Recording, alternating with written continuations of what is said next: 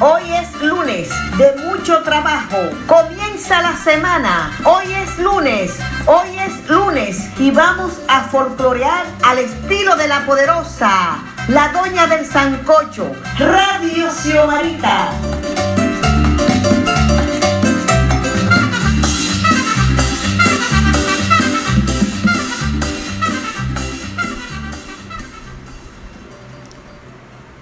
Hoy es lunes y hoy vamos a hablar qué se puede hacer para aprender a bailar. Lo primero que le pregunto a los aspirantes para aprender a bailar antes de formalizar la inscripción es si están interesados, si es una decisión personal. Hago lo mismo cuando una madre me llama preocupada porque su hijo va a cumplir 15 años o se va a graduar de bachiller y es duro de la cintura. Y le expreso a esa madre que si su hijo no está interesado, que por favor no le inscriba, porque va a perder su tiempo, su dinero y mi escuela se va a desprestigiar, porque el joven o la joven no va a aprender.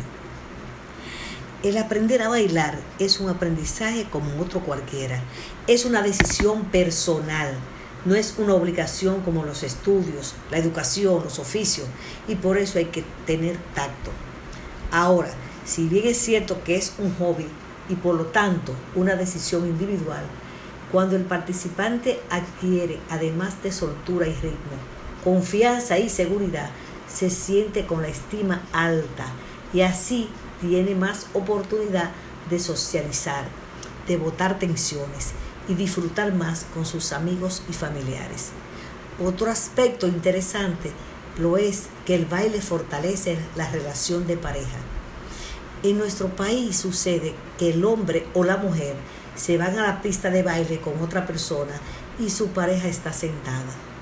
El baile es disfrute, gozo, es un ejercicio sano y hay que aprovecharlo. ¿Cuáles son las personas que no aprenderán a bailar? Las que no retroalimentan lo aprendido, las que no practican, las que se aprenden, ya que se aprende a bailar bailando. Naturalmente, el profesor tiene que ser paciente, partir de cero, tener empatía y tratar al alumno como si fuera un niño de preescolar.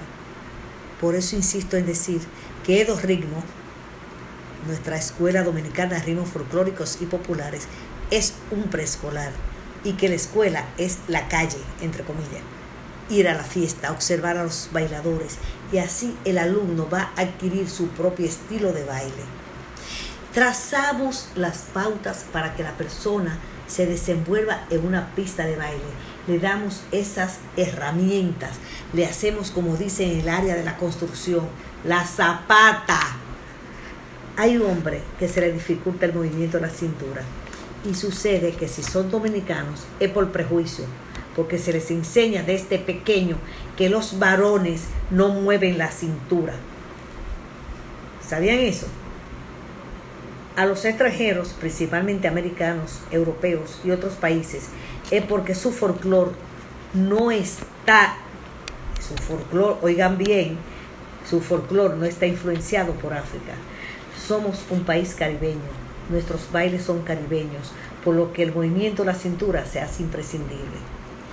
La mayor satisfacción la sentimos cuando los participantes plasman por escrito el testimonio de las seis sesiones de clases que tomaron en familia porque somos una familia impartiendo esos cursos de bailes.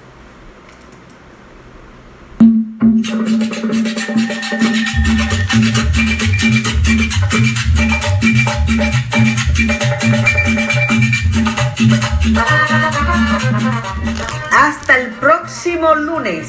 Suscríbanse en mi canal de YouTube Las Cosas de Xiomarita. Síganme en Instagram y Twitter arroba Xiomarita Brinca.